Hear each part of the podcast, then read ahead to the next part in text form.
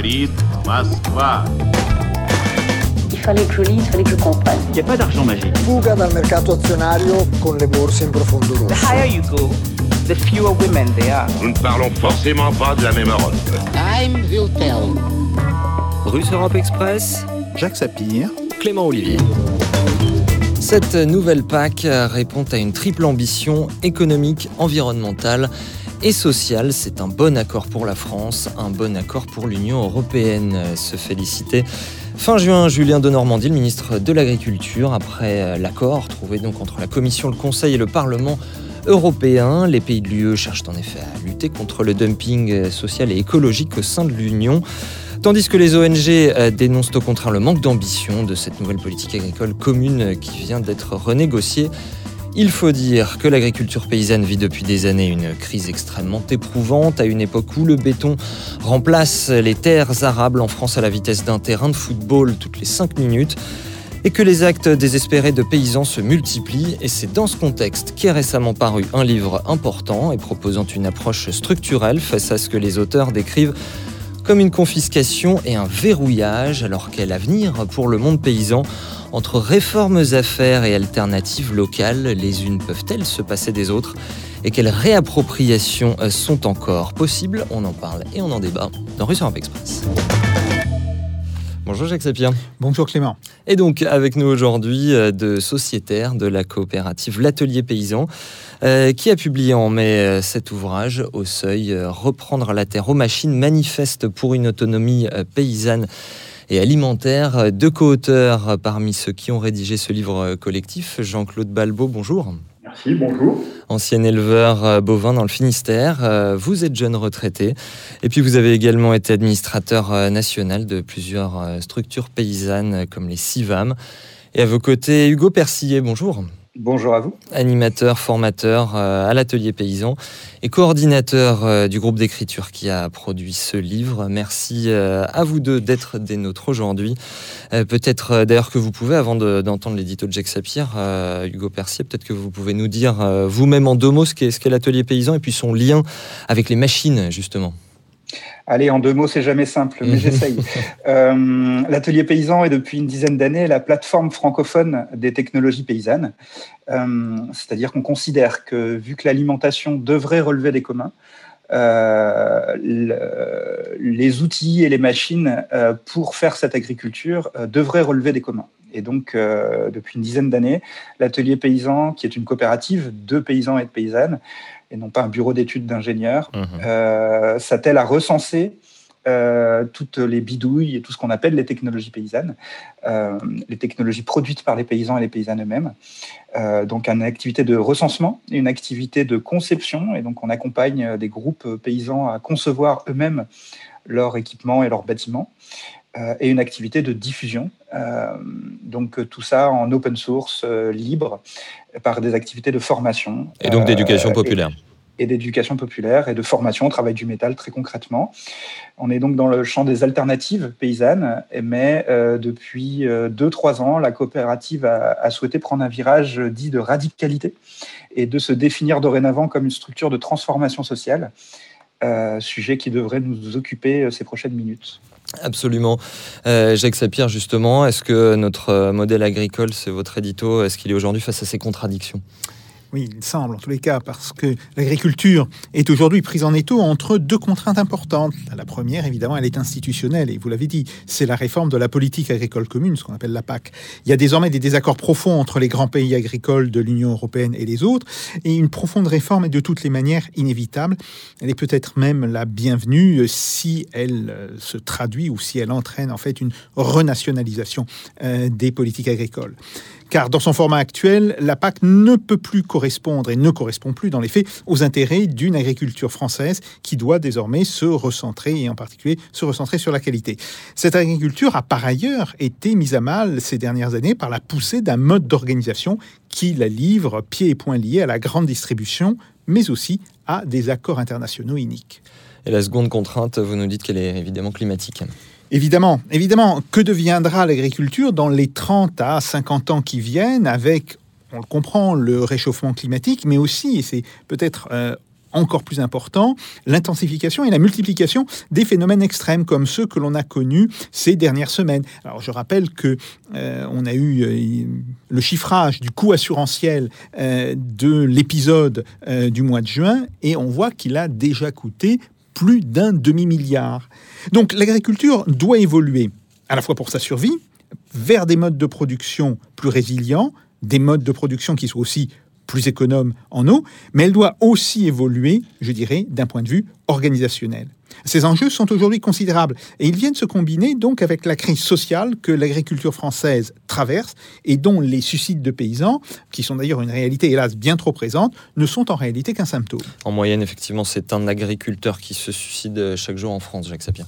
Oui, effectivement. Et on peut le comprendre. Le paysan est aujourd'hui coincé entre un endettement croissant et organisé d'ailleurs par une industrie qu'il a mise sous sa dépendance et des circuits de distribution dont il n'est plus désormais que la variable d'ajustement soumis à des aléas climatiques de plus en plus brutaux et qui peuvent en une journée réduire à néant le travail d'une année. Alors, euh, on comprend que les paysans, euh, pour certains d'entre eux en tous les cas, se désespèrent chaque jour un peu plus. Ne faut-il donc pas se servir des contraintes existantes que l'on a évoquées pour tenter de repenser justement le modèle de production agricole? Euh, Mais, nous dites-vous, ça ne sera sans doute pas un modèle unique. Oui, effectivement. Et là, euh, il faut peut-être revenir en arrière. Relisant il y a quelques jours l'ouvrage euh, de René Dumont, Le voyage dans les campagnes françaises, ouvrage qui, je le rappelle, fut écrit euh, l'été 1936, l'été l'automne 1936-1937, euh, euh, et celui qui le suivit, l'ouvrage que René Dumont écrivit cette fois-ci avec François de Ravignan, Le nouveau voyage dans les campagnes françaises, qui a été publié dans les années 70, je mesurais à quel point l'agriculture s'était transformée en près d'un siècle et à quel point elle avait évolué. Une nouvelle mutation d'importance se prépare aujourd'hui et c'est évident. Mais il est clair aussi qu'elle ne s'appliquera pas de la même manière à l'ensemble euh, des paysans. Et là encore, une des leçons de l'ouvrage de René Dumont, c'est qu'il n'y a pas une agriculture, il y a des agricultures. Alors, euh, la véritable question, c'est les paysans pourraient-ils être les acteurs de cette transformation et non avoir à la subir avec ses conséquences comme ils l'ont fait depuis un peu plus de 100 ans. Et c'est toute euh, la question qu'on va se poser euh, avec euh, vous, messieurs. Mais peut-être avant d'en venir à votre livre, un mot sur l'actualité dont a parlé Jacques Sapir, la, PAC qui a récemment été renégociée. Il y avait pu peut-être avoir un certain espoir que ça aille dans un sens qui serait plus respectueux de l'environnement. Finalement, on se rend compte qu'en fait la plupart des aides va continuer d'aller à l'agriculture productiviste sans réelle conditionnalité forte sur l'environnement. Est-ce que Jean-Claude Balbo, en tant qu'ancien paysan, justement, est-ce qu'une autre PAC euh, aurait été possible selon vous? C'est une, question euh, à laquelle je serais bien en peine de vous répondre de manière euh, objective. En mmh. tout cas, de mon point de vue, certainement pas. Je, pense que la PAC ne peut être qu'un instrument du, libéralisme et de, et de la mise en place de la concurrence entre entre pays et même entre paysans dans le même pays d'ailleurs, et, ne sera jamais autre chose dans le cadre des traités européens actuels. Donc, je pense que c'est une illusion de penser que la PAC va se réformer pour permettre d'installer de plus en plus de paysans, ce qui est notre souhait. Et à titre personnel, je peux témoigner de la grande dépendance, de la très grande dépendance que chacun d'entre nous, euh, producteurs, a aujourd'hui à cette politique agricole commune. Euh, rappeler que tout simplement le montant des aides versées directement aux paysans par la politique agricole commune en France aujourd'hui est égal au revenu de la ferme France, tout simplement, au revenu colligé de toutes les fermes euh, françaises, et qu'en termes de dépendance, il est difficile de dire mieux. Justement, dans ce livre, euh, Reprendre la terre euh, aux machines, euh, vous décrivez notre système agricole comme ne fonctionnant pas du tout. Vous insistez sur ce pas du tout, y, compris, entre guillemets, d'un point de vue purement mercantile, Jean-Claude Balbo. Pourquoi est-ce que ça ne fonctionne pas du tout? Alors, pourquoi ça ne fonctionne pas du tout? Ce sera quand même le deuxième terme de nos discussions. Mais le, constat qu'on a fait de ce non-fonctionnement, il est assez malheureusement assez facile à faire. Je dis malheureusement parce qu'on ne l'a pas fait assez tôt. Il est euh, celui d'une destruction massive de la paysannerie Euh, ça, les, les, chiffres le montrent. On n'y a pas été assez attentif. On s'est toujours imaginé de génération en génération qu'on était les derniers à disparaître et que l'effondrement allait s'arrêter le jour d'après. Euh, quand on dit euh, disparition massive de la paysannerie, ça a deux euh, conséquences. Au moins une anthropologique du sens d'une société sans paysans et l'autre économique de la disparition du travail et de son remplacement par la machine. Et la, deuxième très forte impasse dans laquelle s'est engagé le modèle agricole et qui nous claconne aujourd'hui, c'est l'alimentation. Et le constat qu'on a fait il y a au fur et à mesure des dix, dernières années de la fracture dans la société française euh, qui s'est constituée autour de l'alimentation, de, la manière de, de s'alimenter. On peut dire qu'aujourd'hui, l'alimentation est un marqueur de classe. Et quand même, quand on est producteur euh, agricole, paysan pendant 40 ans, euh, c'est plus que malheureux de constater une chose pareille, d'autant plus que nos revenus dépendent des, et plus que largement des, de l'aide publique. Vous dites que les agricultures alternatives ont fini par constituer un complément de gamme, Jean-Claude Balbo. Oui, alors c'est pas oui, on le dit comme ça à travers l'ouvrage. Euh, on le dit, on le dit plutôt récemment, puisque jusqu'il y a encore peu de temps, on pratiquait ce qu'on appelle des alternatives. Euh, donc on, se prétendait, on se prétend sans doute encore un peu à une alternative au modèle industriel de destruction de la paysannerie. Et le travail qu'on a fait euh, à l'atelier paysan, euh, à travers l'écriture de ce livre, a été justement de se sortir de cette idée euh, qui est encore très présente parmi nous, que nous sommes une alternative au, mouvement d'industrialisation qui, est, en train de rajouter, on en parlera certainement tout à l'heure, une couche supplémentaire à, à ce qu'il a fait, à ce qui en était des 40 ou 50 dernières années. Donc oui, nous sommes, euh, par, des lois mécaniques qu'on a décryptées, euh, de, la, manière dont on se positionne sur le marché comme euh, un moyen de distinction de, la production de masse, nous sommes devenus une alternative, un complément de gamme en fait. Nous, sommes plus, nous ne sommes plus une alternative et nous aurions tort de continuer à le prétendre. Nous sommes devenus un complément de gamme en tant qu'offre supplémentaire et en tant que militants, nous sommes devenus des co-gestionnaires du, du, modèle agricole actuel de la politique agricole publique en France. Ce qui est tout nouveau comme terme et comme positionnement. Je vous rappelle en passant, parce que depuis 40 ans que je milite dans les différentes associations et syndicats agricoles, le positionnement était tout autre. Hugo Percy, un mot sur cet état des lieux également. Moi, je pense qu'il faut peut-être alerter nos auditeurs sur le fait que euh, cette politique agricole qu'on du coup subit euh, depuis euh, les années 50 n'est peut-être pas une politique agricole en fait. C'est ce qu'on dit dans le livre. Mmh. Euh, c'est une non-politique agricole. la politique suite au plan Marshall est une politique industrielle.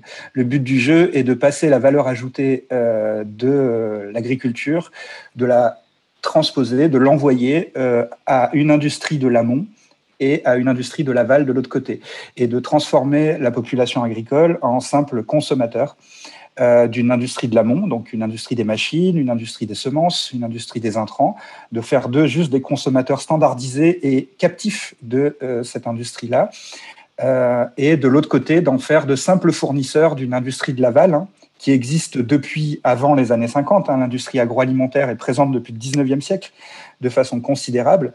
Euh, mais ce qui se passe dans les années 50, c'est vraiment d'achever toute autonomie paysanne euh, pour la rendre compatible euh, sur un marché, un marché unique, de, fournir des matières premières à une industrie qui créera de la valeur. Et donc la grande décision de cette époque-là, c'est qu'il n'y aura pas de politique agricole, c'est-à-dire de politique qui est là pour développer l'agriculture, pour nourrir les gens. Euh, c'est une politique qui est là pour transférer de la valeur économique à d'autres secteurs qui en ont besoin, d'une part, euh, par cette offre-là et par la demande en faisant baisser et baisser et baisser les prix de l'alimentation pour que les consommateurs puissent déporter leurs dépenses sur d'autres secteurs. Ça, c'est une première chose. Et donc cette idée-là continue euh, encore en 2020. 2021, euh, la PAC continue à ne pas être une politique agricole. on pourrait simplement dire qu'elle fait une chose et son inverse. Ce qu'on appelle le premier pilier de la politique de la PAC, hein, c'est de d'apporter des subventions, en gros, aux plus gros, hein, ce qu'on appelle les subventions à l'hectare, de subventionner le productivisme en agriculture. Donc, on subventionne les plus gros et les plus productifs au sens industriel donc ça, c'est encore 70%, euh, 70% de la PAC qui part à ce qu'on appelle ce premier pilier productiviste. Et euh, le reste, c'est ce qu'on appelle les seconds piliers, euh, ce sont du soutien à l'agriculture biologique, euh, de la réparation des dégâts climatiques, aller nettoyer les algues vertes, etc. Donc on a bien un pilier qui est là pour réparer les dégâts du premier. Donc on, voit bien que cette politique est totalement aveugle euh, et n'est pas une politique agricole concertée. Donc c'est en ce sens où nous pensons qu'elle est irréformable dans ses hmm. termes, irréformable dans son cadre roncé dans les traités européens, qui plus est. Euh, dans Reprendre la terre aux machines, vous écrivez que la logique industrielle, finalement, a adopté depuis l'après-seconde guerre mondiale, elle a fini par opposer le paysan et le consommateur. Hugo Persier elle a fini par l'éloigner en tout cas. Et, alors l'éloigner, ça c'est sûr. Et du coup, un des, constats, hein, c'est que euh, l'un et l'autre ne se connaissent plus. Euh, 50 ans plus tard, euh, le consommateur ne connaît plus. Euh, ne peut plus juger en connaissance de cause comment est fabriquée son alimentation. Et de la même manière, l'agriculteur de son côté a du mal à percevoir peut-être que il y a des différences de, structurelles dans cette demande-là et que tout le monde n'a pas les mêmes moyens face à l'alimentation. Donc euh, il y a déjà une distance sociologique qui a été faite. Distance, euh, euh, il faut aussi s'imaginer hein, ce que ça représente l'hémorragie paysanne. Hein. là, on est à moins de 400 000 exploitants. On est à moins d'un million de travailleurs de la terre si on compte les salariés agricoles, ce qui est ridiculement petit pour pouvoir nourrir une population comme celle de notre pays. mais surtout, je pense que c'était là le fond de votre question, euh, finalement, euh, ce modèle industriel, au bout du compte, euh, arrive avec des intérêts totalement produits que le consommateur et le producteur ont des intérêts finalement opposés, ne serait-ce que d'un point de vue du prix.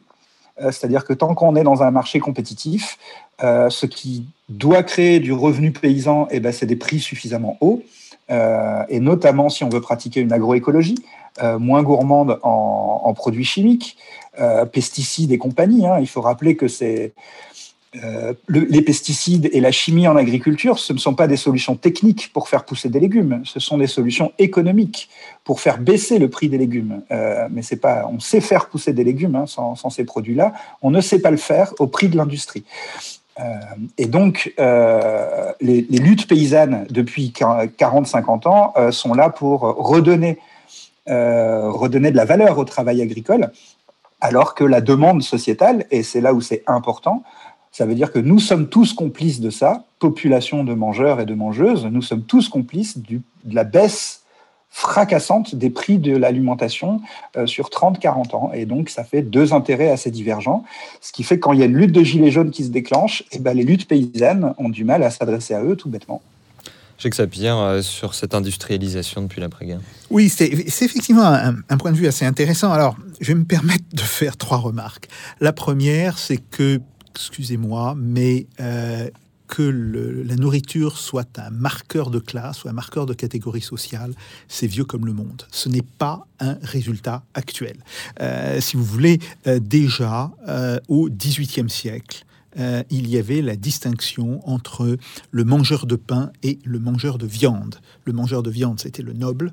Euh, le mangeur de pain, c'était le paysan, et en général le pauvre, qui pouvait d'ailleurs ne pas être paysan, il pouvait être euh, ouvrier en ville, etc. Donc c'est quelque chose en fait qui est en réalité très ancien. Bien sûr, euh, cette distinction est d'une certaine manière renouvelée euh, par euh, aujourd'hui les, circuits de distribution et par la, spécification entre une production alimentaire ou agroalimentaire à bas coût et une production dite de qualité ça je ne, je ne le discute pas, mais sur le fond, la distinction est très ancienne.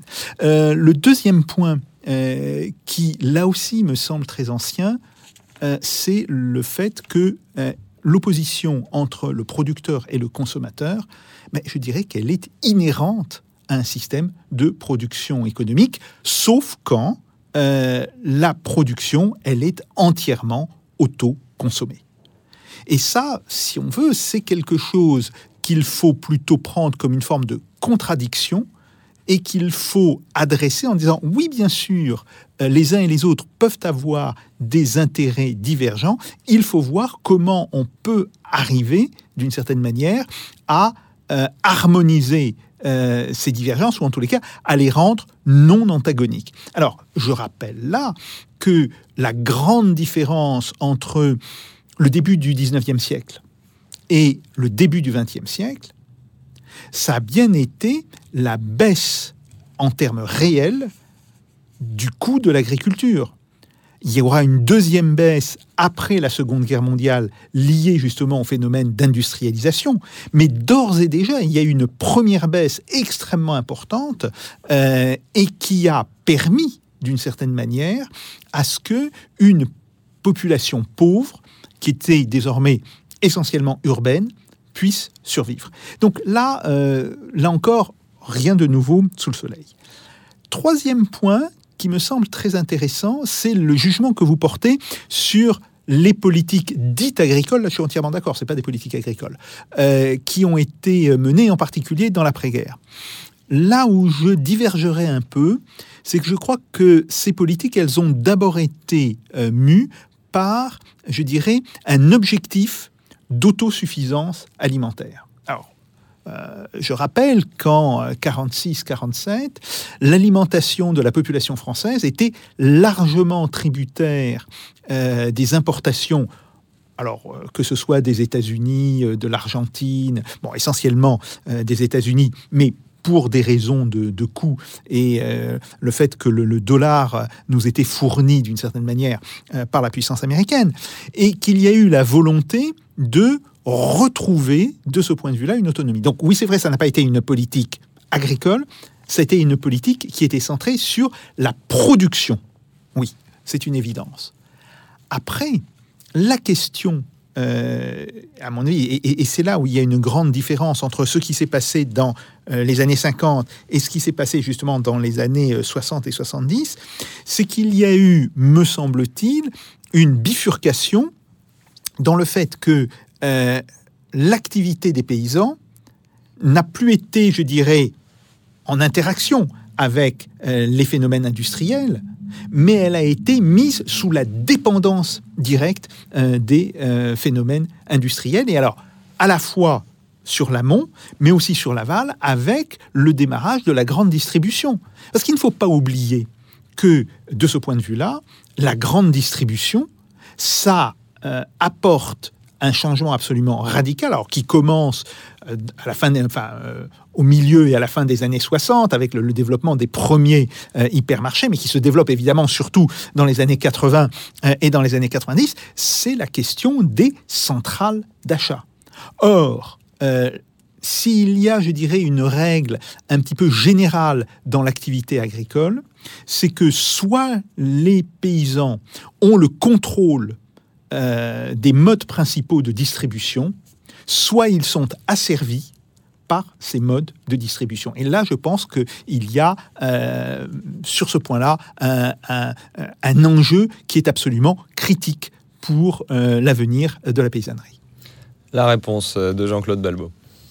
je crois qu'on aura du mal à faire une réponse à toutes les, tous les problèmes que vous avez soulevés, hein, mais il y en a un, le premier d'ailleurs, que, sur lequel je veux revenir, c'est que vous nous dites que la nourriture marqueur de classe est une vieille histoire. Alors je veux bien l'entendre, je ne sais pas ce qu'il en était du 18e, je ne suis pas historien, je pense qu'à cette époque-là, euh, la question se résolvait autrement et qu'on avait aussi des moyens de la reprise de, de, de notre alimentation quand les choses tournaient mal. En tout cas, il y a plusieurs exemples qui le montrent. Mais euh, c'est quand même extraordinaire que vous en soyez arrivé à nous dire c'est la même chose qu'au 18e. Alors que depuis, on a eu euh, une révolution au moins en France et euh, de nombreuses dépenses publiques extra, extravagantes parfois pour assurer qu'on allait nourrir non pas tout le monde, mais le monde. Rappelez-vous quand même de ce fameux slogan des années 60-70 qui disait que l'agriculture française, notamment, devait nourrir le monde et que vous constatez aujourd'hui qu'on est absolument incapable de nourrir tout le monde, parce qu'on ne nourrit pas tout le monde, on pourra revenir sur les chiffres si vous le voulez, En France, actuellement, il y a au bas mot entre 10 et 12 millions de personnes qui ne sont pas nourries, qui sont simplement remplies par euh, quelque chose qui ressemble à de l'alimentation. Et euh, constater ça aujourd'hui, c'est quand même euh, phénoménal. Si vous me dites que c'est la même chose que le 18e, je suis profondément désolé de constater qu'en 200 ans, on n'a pas fait un pas vers un peu plus de justice sociale et de démocratie, au moins dans l'alimentation. Je, vais laisser Hugo répondre à d'autres points, puis je reviendrai, si vous voulez bien, sur le dernier que vous avez soulevé de la, de la dépendance à la grande distribution et aux centrales d'achat. Hugo Percy, oui, je vous en prie.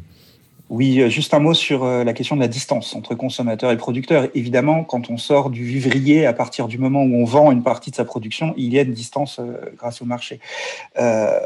là où euh, c'est pas la question de la distance, je crois, c'est la question du, non-choix et de la non-prise citoyenne sur ce, fait total quand même social qu'est l'alimentation. Euh, l'alimentation, c'est bien plus que euh, trois protéines dans une barquette. l'alimentation, au-delà, c'est un marqueur de classe, on l'a dit, c'est beaucoup, beaucoup de choses. Euh, ça dit beaucoup de choses d'un peuple, euh, ça dit beaucoup de choses de comment on vit ensemble, ça dit beaucoup de choses de rapport à notre territoire, etc. Et donc, ce qui est dramatique, c'est que à, l'heure où les enjeux euh, peut-être environnementaux, climatiques, de paysage nous sautent beaucoup plus aux yeux qu'il y a peut-être au siècle dernier, et encore, on ne questionne pas cette question de qu'une population entière est totalement dépossédée du choix de ce qu'elle mange en connaissance de cause. Et c'est là où on va discuter avec Jacques Sapir. Est-ce qu'il y aura toujours plusieurs agricultures? Ou dit autrement, est-ce que c'est souhaitable qu'il y ait plusieurs agricultures? Est-ce que c'est souhaitable qu'il y ait plusieurs alimentations qui, qui, soient produites Parce que c'est ça que ça veut dire. Et pour l'instant, le discours dominant, celui qui est porté par les chambres de l'agriculture, celui qui est porté par la FNSEA, celui qui est porté par la Commission européenne, c'est d'acter dans le marbre qu'il y aura toujours au moins deux agricultures. Alors, moi, je rentre pas dans les intérêts des céréaliers contre les intérêts viticoles, mais plutôt, euh, en gros, hein, euh, la dualité de l'agriculture, c'est euh, un modèle porté et totalement compatible avec le modèle libéral, porté par le libéralisme en agriculture, qui assume, qui le porte même comme un projet de société, le fait d'avoir une agriculture et donc une alimentation industrielle pour nourrir les grandes populations, comme vous avez dit, les gens des villes qui sont déconnectés. Euh, voilà. Du coup, c'est porté comme depuis deux siècles, c'est posé comme une nécessité. Finalement, c'est même pas discutable, c'est une nécessité. Il faut que ça soit industrialisé, sinon les gens n'auront pas assez à bouffer, ce qui est très questionnant, ce qui n'est absolument pas sûr. Euh, Jean-Claude vient de dire que c'est déjà un échec, ce n'est pas vrai qu'elle nourrisse tout le monde, et il est fort probable qu'on puisse faire autrement pour nourrir autant de gens. En tout cas, ce n'est pas discutable du point de vue des dominants et du capitalisme, et ensuite peut faire cohabiter d'autres agricultures, des agricultures finalement de loisirs, des agricultures euh, de luxe, des agricultures euh, protégées pour produire une autre alimentation pour la bourgeoisie, nos nouveaux nobles d'aujourd'hui. Et en fait, ce qu'il apparaît, c'est que il n'est pas du tout certain que les plus pauvres d'entre nous aiment mal se nourrir. Ce n'est pas du tout certain que les gens adorent ça, d'aller manger des pizzas surgelées dans les supermarchés. Ça, c'est un point de vue bourgeois sur la question. Euh, plutôt les études euh, de, nos, de nos amis qui, qui, qui regardent ça d'un peu plus près montrent que les préférences alimentaires sont finalement assez proches les unes des autres et qu'il n'y a pas grand monde qui se lève le matin avec le plaisir de donner des pesticides à ses enfants. Et donc, euh, nous, on a un problème avec cette idée-là de, de, de, de, donner la dualité de l'agriculture comme un fait indépassable. Euh, ça fait plutôt partie du problème. Et juste un mot du coup aussi sur euh, la période de subsistance. Oui, euh, les toutes premières années des politiques agricoles, les toutes, mais les trois, quatre, pas plus, hein, premières années après-guerre, ont été faites pour, en effet, nourrir des gens qui sortaient des tickets de rationnement. Mais ça a duré 3-4 ans. Euh, là, on, je vous renvoie du coup à une publication qui va sortir euh, ce mois-ci, là, euh, qui sont nos observations euh, sur les technologies agricoles. On revient sur un chapitre entier sur le plan Marshall. Le but du plan Marshall, et c'est écrit noir sur blanc à l'époque, c'est écrit noir sur blanc, ce n'est pas de produire de l'alimentation suffisante pour tous les gens. C'est il va falloir vendre les tracteurs américains qui ne trouvent pas de débouchés. Et avant tout, c'est ça. Voilà. Deuxième, du coup, deuxième euh, volet effectivement de cet ouvrage, reprendre la terre aux machines, qui, qui paraît de ce deuxième volet ces jours-ci, Hugo Persier c'est souvent ça nous est souvent opposé ça, oui, mais du coup, la politique agricole, on en a besoin parce que regardez, à l'époque, elle avait été faite pour nourrir tout le monde. Alors oui et non. Voilà. Euh, nous, on a surtout besoin de, montrer euh, ce transfert de valeur-là qui donne, euh, qui continue aujourd'hui en fait. Et quand on voit la Commission européenne en 2020 qui donne ses priorités pour la réforme de la PAC, le premier tiret le premier tiret qui est montré par la Commission européenne, c'est il faut que l'Europe rattrape son retard sur la robotique agricole. Premier tiret. Elle propose de mettre 12 milliards d'euros dans le prochain cycle là-dessus. 12 milliards d'euros. C'est considérable. Et elle dit pas, en disant ça, c'est là où je voulais en venir, elle ne dit Mhm. pas l'agriculture européenne est en retard. Elle dit l'industrie de la robotique agricole européenne est en retard par rapport aux Américains, aux Japonais, et donc on va donner 12 milliards d'euros directement à l'industrie de la robotique européenne pour qu'elle rattrape ce retard-là. Donc en fait, c'est de ça dont on parle.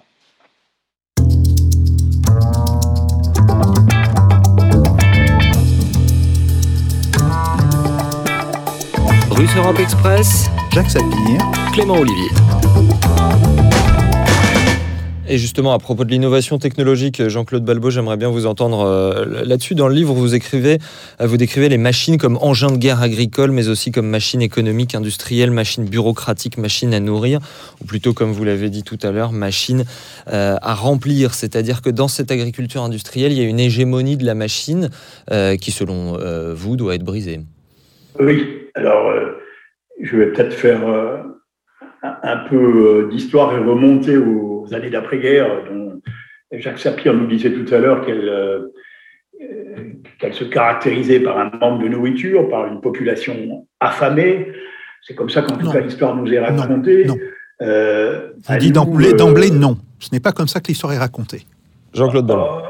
Écoutez, à la, à la profession agricole, c'est comme ça qu'elle a été racontée. Je, suis désolé, je suis vous- désolé de vous dire, dans les livres d'histoire, on signale qu'il y a un problème de dépendance, qu'il fallait que la France retrouve son autonomie alimentaire, mais il n'y a pas euh, d'idée euh, d'une population affamée. On comprend bien qu'avec les destructions de la guerre, il y avait des problèmes de rationnement euh, qui étaient sévères, mais on, explique aussi qu'il y avait une importation de produits agricoles et d'une certaine manière, euh, l'arbitrage a été on va produire et donc on va se débarrasser euh, des importations agricoles. On va, pour se faire importer une partie du matériel agricole des États-Unis, ou d'où avant on importait, mais c'est aussi pour le remplacer à terme par des tracteurs et des machines agricoles qui seront produites en France. Si on veut faire l'histoire, il faut la faire complètement. Jean-Claude Balbo, Ah, je vous laisse reprendre. Je, vous accorde que vous connaissez euh, ces faits historiques un peu mieux que moi.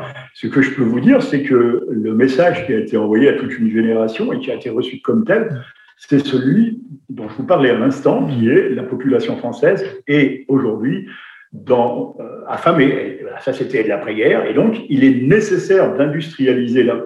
Que- Quelle est la meilleure façon de répondre à une, une, euh, politique, alors, choisissons un autre mot qu'affamé, un manque. Quelle est la meilleure manière de répondre à un manque? L'abondance. Et donc les politiques, euh, certainement qu'il en a été de même pour le logement, en tout, et je n'en sais rien, mais je peux me supposer. En tout cas, pour ce qui nous concerne, nous, sur les politiques alimentaires, il n'y a aucun doute là-dessus. C'était la création de l'abondance qui était la réponse à ce manque identifié après-guerre. Et cette création de l'abondance, il n'y avait pas, il n'y a pas sans doute autrement que l'industrie pour la produire. Et aujourd'hui, ce que le constat que nous faisons, c'est que cette abondance est devenue un problème, parce que dans une situation d'abondance, et elle existe, il y a d'énormes poches de pauvreté qui ne sont plus des poches, qui sont structurellement en train de s'agrandir au point qu'elles ne sont plus des poches de pauvreté, et que l'industrie est la cause de cette abondance et donc de cette pauvreté. Voilà où, euh, je voulais recommencer.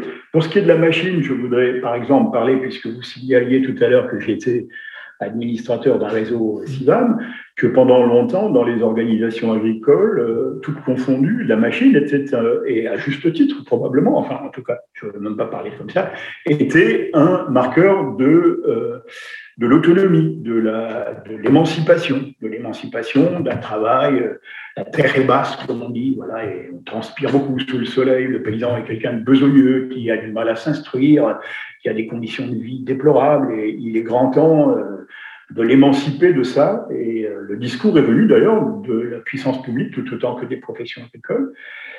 Et très vite d'ailleurs, les deux se sont confondus. Euh, et euh, je, pense que jusque dans les années 80, il n'y avait eu, en tout cas pas de ma part, euh, le moindre recul sur cette identification de la machine avec l'émancipation. le problème est né sans doute au milieu des années 80 et s'est accentué au cours des années 90 avec l'identification dans un premier temps de la question environnementale, des problèmes qui sont liés à la qualité de l'eau en Bretagne, qui sont apparus dès le début des années 70, et aussi d'un constat très simple que nous avons fait, nous, sur nos exploitations agricoles, c'est que nous n'avions plus de voisins. Nous sommes devenus seuls. Nous ne faisions plus aucune société, ni même de communauté, il n'y avait plus moyen de ça. Et c'est la machine qui avait remplacé nos voisins. Et là, du d'un coup, on peut penser que euh, machine et émancipation, c'est pas tout à fait la même chose. En gros, alors après tout le, le,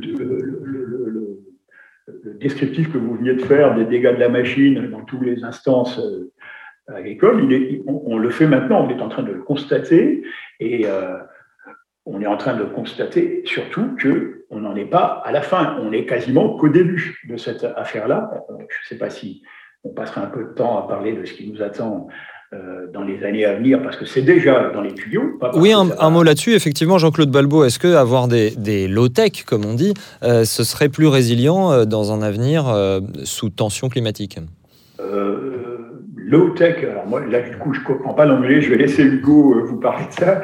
Il est bilingue, lui. Alors, allons-y, Hugo Percy, je vous en prie. Alors la réponse facile, c'est oui, évidemment. Il vaut mieux une machine qui consomme moins de carbone qu'une machine qui en consomme plein. Mais ça, c'est la réponse facile. Euh, la, vraie la vraie réponse, on va dire, euh, elle est au-delà de l'outil, elle est de quel modèle de production elle soutient. Euh, là, ce qu'on reproche à la machine, hein, reprendre la Terre aux machines, il faut bien l'entendre comme une, double image. Hein. C'est pas que la Terre qu'on veut reprendre, mais c'est bien l'ensemble de nos vies autour des questions alimentaires. Euh, on veut reprendre le pouvoir là-dessus. Et on ne veut pas seulement la reprendre à la machine. La machine est l'image de toute cette industrie-là et de toute cette logique-là. Et donc, euh, ce qui sera résilient, comme vous dites, et, c'est un terme qu'on n'aime pas trop, nous, résilient, mmh. mais en tout cas, ce qui sera peut-être notre seul salut, euh, pour préserver des sols, pour préserver leur richesse macrobiotique, pour préserver euh, l'air qu'on respire, pour préserver nos pâturages, c'est euh, de se mettre sérieusement à généraliser les pratiques de l'agroécologie. Sérieusement, les généraliser. c'est une absolue nécessité, ne serait-ce qu'environnementale. Euh, je vous passe hein, tous les constats qui sont connus, hein, disparition des abeilles, euh, tout ça, tout ça. Il n'y aura pas de solution technique à ça. Ce n'est pas en remplaçant une machine par une autre qu'on aura une, réponse à ça. Il faut changer totalement le modèle, c'est-à-dire le décapitaliser et remettre du travail humain dessus euh, à la place du travail mort. celui des machines, celui des pesticides, celui de la chimie. Et donc mettre plus de gens dans les champs, faire des parcelles plus petites. Voilà ce que prône l'agriculture paysanne depuis 30-40 ans. Donc c'est ça qui fera réellement une approche décarbonée, une approche autonome ou souveraine, mettez le mot que vous voulez, mais en tout cas que ne dépendant pas d'importations massives, parce que là on est dans une phase où on on, délocalise la pollution agricole, hein, euh, schématiquement. Du coup, on ne va pas se raconter de blagues que c'est en remplaçant une machine par une autre. Euh, les vraies questions, c'est est-on capable de nourrir 65 millions de personnes avec de l'agroécologie en France? Nous, on pense que techniquement, oui, l'agriculture paysanne a fait la démonstration depuis 40 ans que techniquement, c'est possible. Ce n'est juste pas possible économiquement. Et donc c'est euh, à ça qu'il faut qu'on s'attaque maintenant, nous, le monde de la technique agricole, nous on en vient hein, de là, euh, nous n'avons plus à faire la démonstration que euh, nos parcours agronomiques fonctionnent. Ils fonctionnent et ils sont en capacité de nourrir le monde. Il n'y a pas de problème d'un point de vue rendement énergétique, rapport au sol, il n'y a aucun problème. Le vrai problème, il est le rapport au travail, le rapport économique. La carotte qui, sera, qui est aujourd'hui produite en agriculture agroécologique, elle est plus chère que la carotte industrielle. C'est indépassable. On ne pourra pas rendre la carotte agroécologique compétitive face à la carotte industrielle. Et vous dites donc, et vous écrivez donc, Hugo Percier, que ce foisonnement d'alternatives qui existe aujourd'hui n'est pas en mesure euh, d'ébranler le complexe euh, agro-industriel, ce qui veut dire euh, qu'il n'y aura pas de changement de politique sans mouvement social créant, ce sont vos mots, un rapport de force assumé, Hugo Percier. Et ça tombe sous le sens. Euh, la seule stratégie qui a été du coup développée, c'est de pouvoir amener des carottes plus chères euh, aux consommateurs. Euh, c'est une stratégie commerciale, une stratégie de l'offre. On va offrir des carottes bio à, agricoles paysannes dans le plus d'endroits possible. Mais évidemment, en faisant ça, on ne s'est jamais attaqué à la question du prix. Du coup, on a plus de carottes bio qu'il y a 20 ans, mais elles sont toujours aussi chères et elles nourrissent toujours exclusivement la même partie de la population. Pendant ce temps-là où il y a une population qui crève de faim d'une part, ou qui se rend malade euh, de l'aide alimentaire qu'elle est obligée d'ingurgiter de l'autre. Et, donc, c'est bien cette stratégie de nos propres structures, les AMAP, les magasins de producteurs, euh, tout ça, qui, en poussant seulement l'offre, eh ben, rencontre des plafonds de verre évidents, des plafonds de verre économiques, parce que, surprise, la demande elle-même, elle est structurée socialement. Et donc, face à ça, euh, nous ne pouvons que constater notre inoffensivité, c'est-à-dire que par une stratégie de marché, nous faisons que renforcer une logique de marché. Euh, on n'abat pas une logique de marché par une stratégie commerciale, on ne fait que la renforcer. Et donc, il faut prendre conscience de ça. Il est bien obligé de se conformer à ces lois du marché. Individuellement, ça ne lui est pas accessible de sortir de la logique de marché. Il faut juste reconnaître ça. Et du coup, prendre conscience qu'on a besoin d'un deuxième travail militant qui est de euh, bâtir un nécessaire mouvement social pour sortir euh, l'alimentation de la logique de marché. Et ça, ça prend. Nous avons du coup décrit trois phases à ça, en tout cas trois passages obligés euh, pour arrêter de nous raconter des blagues et de, mettre des slogans. Hein. Euh, si c'est pour je vais juste vendre des carottes dans un magasin de producteurs, ça on sait déjà faire. Si on veut nourrir la population, il faut sortir des traités européens. Absolument, parce que pour l'instant, notre carotte bio agroécologique, elle est en plus en concurrence avec une carotte bio euh, venant d'autres pays euh, qui ont des coûts euh, sociaux notamment et environnementaux sûrement euh, beaucoup plus bas. Donc il y a un dumping parfaitement organisé, une espèce de spécialisation géographique de l'agriculture qui est catastrophique catastrophique. Hein. Je rappellerai par exemple que, euh, juste pour donner un ordre d'idée, hein, euh, l'entreprise Ferrero consomme 80% des noisettes mondiales euh, fabriquées au monde et étant consommées par la même entreprise qui va du coup euh, localiser les productions de noisettes mondiales euh, à son bon gré. Quoi. Du coup, on est dans une logique là complètement de, de, de sauvagerie économique euh, qui, est, qui, est, qui est problématique. Et dans notre famille politique de l'agriculture paysanne, on a un problème à questionner les frontières intra-européennes donc en, en, disant que ça fait le jeu de l'extrême droite, etc. Donc nous, pensons qu'il est absolument urgent d'établir des frontières commerciales euh, de protection et de protection réciproque hein, pour le marché espagnol comme pour le marché français, si je ne prends que cette frontière-là. Ensuite, il faut absolument contrer et arrêter euh, la vague euh, de solutionnisme technologique, de technicisme délirant qui est de remplacer les tracteurs par des drones, par du GPS, par toutes sortes d'appareillages. Pourquoi? Parce que si on ne dénonce pas ça, ce qui va être mis en place, c'est de la bio-robotisée. Et ce qui est en train de se passer, on va du coup faire de l'agroécologie high-tech, euh, et donc qui va continuer à déposséder les paysans, continuer à les caporaliser, hein, comme disait Jacques Sapir tout à l'heure, à les rendre entièrement dépendants d'un marché qui n'est pas le leur. Donc il faut aussi agir là-dessus, sinon on va se faire avoir et on va faire de la fraise bio euh, euh, robotisée. Euh, et enfin, le troisième truc, c'est d'agir sur cette fameuse demande. Euh, si la demande elle est structurée et si l'ensemble de la population n'a pas les moyens d'acheter de la nourriture agrobiologique, il faut soutenir cette demande. Sinon, on se raconte des blagues et on, on recrée, on recrée le servage du XVIIIe siècle et ses marqueurs de classe alimentaire. Jacques Sapir, votre, votre réaction. Oui, euh, alors euh, c'est très juste. Euh, le fait est que euh, la machine est aujourd'hui devenue d'une certaine manière euh, quelque chose en surplomb sur le paysan. Alors bien sûr, le paysan a besoin de machines. Mais il a besoin de maîtriser les machines et non pas d'être maîtrisé par lui. Là, euh, sur, euh, sur cette partie euh, du discours, je l'approuve et, je suis parfaitement prêt à le reprendre à mon compte. Ça, ce n'est pas un problème.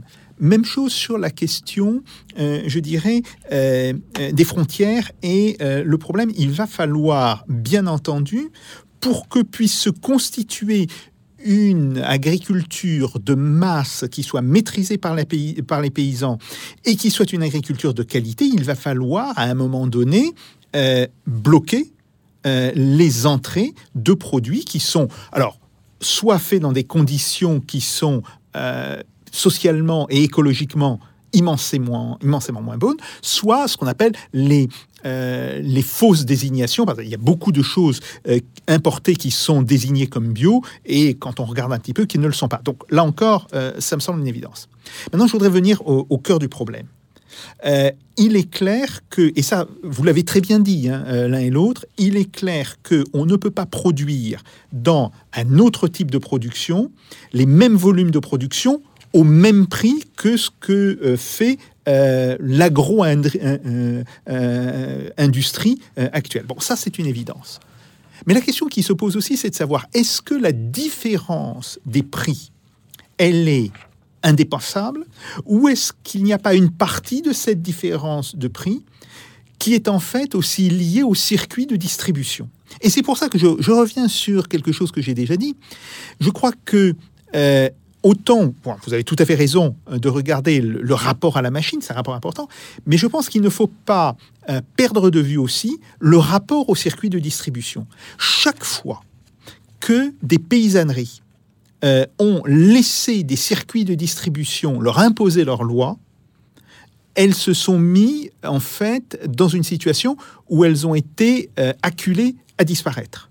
Et au contraire, chaque expérience que l'on a où les circuits de distribution ont été mis en place par les paysans eux-mêmes, eh bien là, on voit que se redéveloppe euh, une capacité de survie et de résistance de la part des, euh, paysanneries. Euh, il y a un exemple qui est très classique, c'est le cas des producteurs de lait.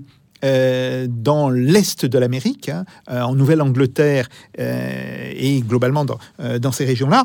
et ce sont les luttes de ces producteurs de lait contre déjà les grandes sociétés laitières et de transformation qui a été l'un des mécanismes qui ont euh, fait émerger toute une série d'institutions extrêmement importantes. Donc, je crois que euh, autant il y a cette question de la maîtrise de la machine, oui, évidemment. Euh, d'ailleurs, les drones, d'une certaine manière, je dirais, pourquoi pas s'ils peuvent être utiles dans une agriculture qui est à nouveau sous le commandement des paysans. Mais évidemment, si ces drones et si cette euh, nouvelle technologie est là pour asservir encore plus, bien naturellement, il va falloir euh, s'y opposer. Donc, ce que je voudrais dire pour terminer, c'est que il y a d'abord un problème de contradiction et pas simplement d'opposition entre euh, les paysans et la machine, et que la machine peut être la meilleure comme la pire des choses, ça dépend pourquoi elle est utilisée, et puis deuxièmement, euh, il y a la question de l'aval, et me semble-t-il, tant qu'il n'y aura pas la mise en place de circuits de distribution massifs, je ne parle pas des circuits de distribution marginaux qui existent déjà, qui ont tendance à se développer, mais qui se développent pour des segments de population euh, très particuliers, tant qu'on ne sera pas en présence, euh, je dirais, de circuits de production qui soit sous le contrôle euh, de la paysannerie, alors là, oui, je pense qu'il y aura un gros problème. Justement, sur euh, ces circuits de distribution, euh, messieurs, il se trouve que vous reprenez l'idée de sécurité sociale d'alimentation, développée par des gens comme Bernard Friot et ses, et proches. Ça tombe bien parce qu'on l'avait reçu ici même et on n'avait pas eu le temps euh, d'en parler. Peut-être Jean-Claude Balbo pour euh, finir cette émission. Euh, il faut nous décrire cette idée de sécurité sociale de l'alimentation qui consiste à partir des besoins plutôt que d'étendre perpétuellement le domaine de l'offre. Et est-ce que selon vous, ça, ça répondrait à ce que vient de dire Jacques Sapien? En partie, certainement, oui, mais lourde responsabilité que vous me confiez de clore cette émission. Euh, je tiens d'abord à dire, puisque vous le nommez, que Frio est, un, je pense qu'il ne sera pas choqué du mot, est un camarade, et que nous avons travaillé en, collectivement sur la, formulation d'une sécurité sociale de l'alimentation depuis euh, cinq ans, ayant fait le constat que la socialisation était une nécessité et le seul moyen euh, de, de, réformer la politique agricole aujourd'hui. Que la socialisation, euh, on pourrait dire, c'est pas tout à fait le même sens, mais c'est quand même très proche. L'apparition, la, mise en place, la, la création de, la surgissement de la démocratie dans l'alimentation, la capacité que l'on aura collectivement de choisir en connaissance de cause notre alimentation et, et de fait les moyens de, de, se la procurer, de la produire et de se la procurer. Donc, je ne sais pas si vous voulez qu'on développe le fonctionnement de cette sécurité sociale telle qu'on l'imagine ou simplement le contexte dans lequel... Absolument, décrivez-nous un petit peu comment, comment ça, ça, se passerait justement et aussi en termes de distribution. Alors, pour... Euh, je, je, veux être euh, précis et rendre surtout à chacun ce qui est, à chacun. Euh, le, nous avons créé un groupe de travail euh, sur cette question-là euh, en, il y a déjà 3-4 ans maintenant, avec euh, notamment au départ Ingénieurs sans frontières, Réseau Salariat, donc, qui sont des, des affiliés de Bernard Friot, et puis le, réseau CIPAM qui venait de travailler sur ces questions d'accès à l'alimentation depuis 9 ans, là. et puis un groupe de chercheurs de Montpellier sur ces questions-là également. Donc, ce, à ce groupe s'est adjoint très rapidement euh, un, grand nombre d'autres partenaires, peut-être 10 ou 12 aujourd'hui, euh, dont euh, la Confédération paysanne, euh, il y a un an maintenant. Donc, c'est à eux que je dois. Voilà, il faut. moi, je ne parle qu'en leur nom, on peut dire comme ça. Mmh. Et le travail est en cours. Donc, c'est un, c'est une chose qu'il faut savoir. On n'est pas, on n'arrive pas là avec des solutions. On n'arrive pas avec des solutions à des questions qui n'ont pas été posées. Et donc, tout ce qui est euh, des tenants de cette question de comment on accède à l'alimentation aujourd'hui démocratiquement, il faut l'avoir soigneusement posé avant de dire voilà une des réponses possibles à cette question. On vous propose de socialiser l'alimentation par le biais d'une sécurité sociale de l'alimentation, qui, pour le coup, tel qu'on vous la propose, sera basée sur euh, l'universalité de la proposition. Elle va s'adresser à tous et pas seulement aux pauvres. Elle sera basée sur des cotisations qui seront prises sur la production. Alors là, il y a différentes écoles différents temps, probablement aussi dans l'histoire, qui permettront de, l'installer. Donc les, cotisations, et ces cotisations vous donneront le droit, contrairement à ce que vous donnent les impôts et les taxes, ces cotisations vous donneront le droit et le devoir de participer au choix de votre alimentation par euh, l'engagement dans dans des caisses de conventionnement de, qui, vont dire où, avec la, comment dire, la, j'allais dire la somme, oui, la somme qui vous sera, qui vous reviendra de vos cotisations, vous pourrez vous nourrir à tel endroit plutôt qu'à tel autre. Alors, évidemment, nous, nous pensons très, très euh, immédiatement à la définition de la production et euh, le, la connaissance de cause qu'auront les populations de cette, de cette, euh, des conditions de la production.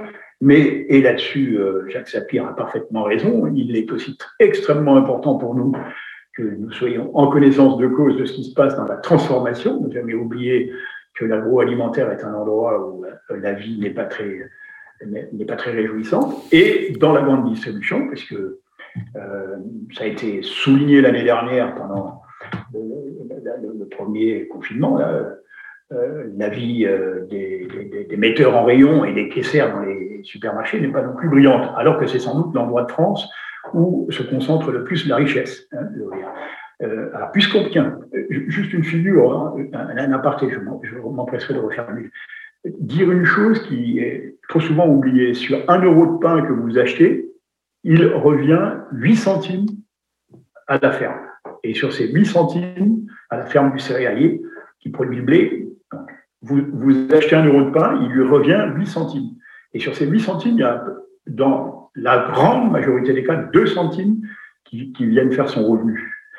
Vous voyez, tout le reste par ailleurs, et notamment dans la grande distribution là-dessus. Euh, avec Jacques, on est parfaitement D'accord Il y a un grand démantèlement à faire là-dessus, une grande reprise en main à faire. Et que ce n'est pas nos initiatives telles que vous en parliez tout à l'heure, telles que les AMAP et, les magasins fermiers, nous ont appris ça. Elles sont certes totalement impuissantes à euh, renverser ce, ce phénomène-là, mais elles nous ont appris de la manière dont on peut renverser demain et s'emparer de cette question de la distribution. Euh, euh, voilà. Et euh, je sais pas si et donc, et donc pour conclure, Jean-Claude Balbo, et donc pour conclure, un contrôle par les citoyens cotisants et non par l'État, c'est bien ça que vous proposez. Ah non, certainement pas. Non, non. Là, je pense que c'est une provocation. Non, non. Euh, L'État, et on est bien en place, on est bien placé, enfin moi en tout cas, je suis bien placé en tant que paysan pour savoir jusqu'à quel point les politiques publiques aujourd'hui euh, ne sont plus des politiques euh, qu'on peut supporter. L'État, enfin les politiques d'État ne sont plus les politiques publiques que nous, nous pouvons supporter. Nous voulons bien des politiques publiques, et je, m'empresserait de participer à l'élaboration de ces politiques publiques, mais nous ne comptons absolument plus sur l'État français dans l'État, dans, la situation actuelle, pour faire autre chose que ce qu'il a fait depuis 70 ans, c'est-à-dire euh, prier soir et matin pour que les paysans disparaissent de la surface de la terre. Donc ça, c'est n'est pas une politique d'État, c'est une politique démocratique, c'est une politique euh, du commun, de l'ensemble de la population, la reprise en main de notre alimentation, la présence de la démocratie dans nos assiettes, la capacité à choisir demain ce que l'on souhaite en connaissance de cause, encore une fois. Il ne s'agit pas que chacun vienne réclamer euh, ce que bon lui semble. Ce n'est pas un droit pour chacun, c'est un droit pour tous qui doit s'exercer. Et je vous rappelle quand même que le droit à l'alimentation, c'est quelque chose que la France s'est engagée à un moment quelconque dans les dernières années à respecter et à appliquer, et qu'on en est très très loin, très très loin. Les derniers chiffres, octobre dernier, 26 millions de Français sont insatisfaits de leur alimentation. Parmi ceux-ci, vous imaginez qu'il y en a quand même un certain nombre qui l'achètent leur alimentation. Chers messieurs, Jean-Claude Balbo, Hugo Persillet, euh, merci infiniment à vous deux euh, d'avoir euh, passé cette émission avec nous. On vous retrouve donc en librairie avec cet ouvrage collectif de l'atelier paysan, Reprendre la terre aux machines, manifeste pour une autonomie paysanne et alimentaire. C'est euh, au seuil et merci euh, bien sûr à vous, cher Jacques Sapir, ainsi qu'à vous derrière euh, votre machine à podcast ou votre écran. Chaque semaine, une émission fabriquée de l'autre côté du micro par Jeanne D'Amato et Pipo Picci qui vous disent à la semaine prochaine dans Russe Europe Express avec Jacques Sapir. En attendant, faites pas vos Jacques et salutations.